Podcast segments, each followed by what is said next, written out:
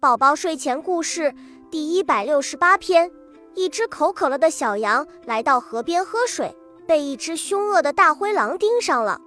大灰狼饿了，想要找一个理由吃掉小羊，于是他来到河边，对小羊说：“你这个讨厌的东西，把我这水弄脏了，让我怎么喝？”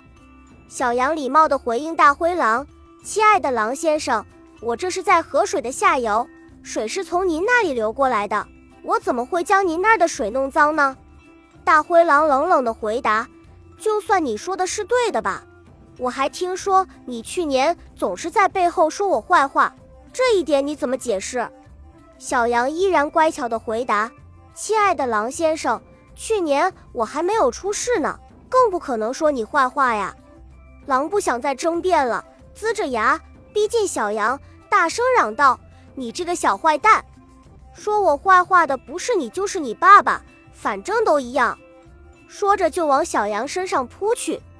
这则宝宝故事告诉我们，为了满足自己的利益，坏蛋们总是千方百计找借口，即使借口多么荒诞。